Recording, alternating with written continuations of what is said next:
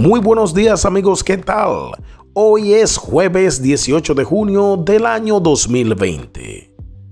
Un día te levantas y te das cuenta de que no puedes desperdiciar un minuto más de tu día en estar en un lugar en donde no eres aceptado, respetado, donde no te escuchan, no estás cómodo y para colmo te drenan tu energía.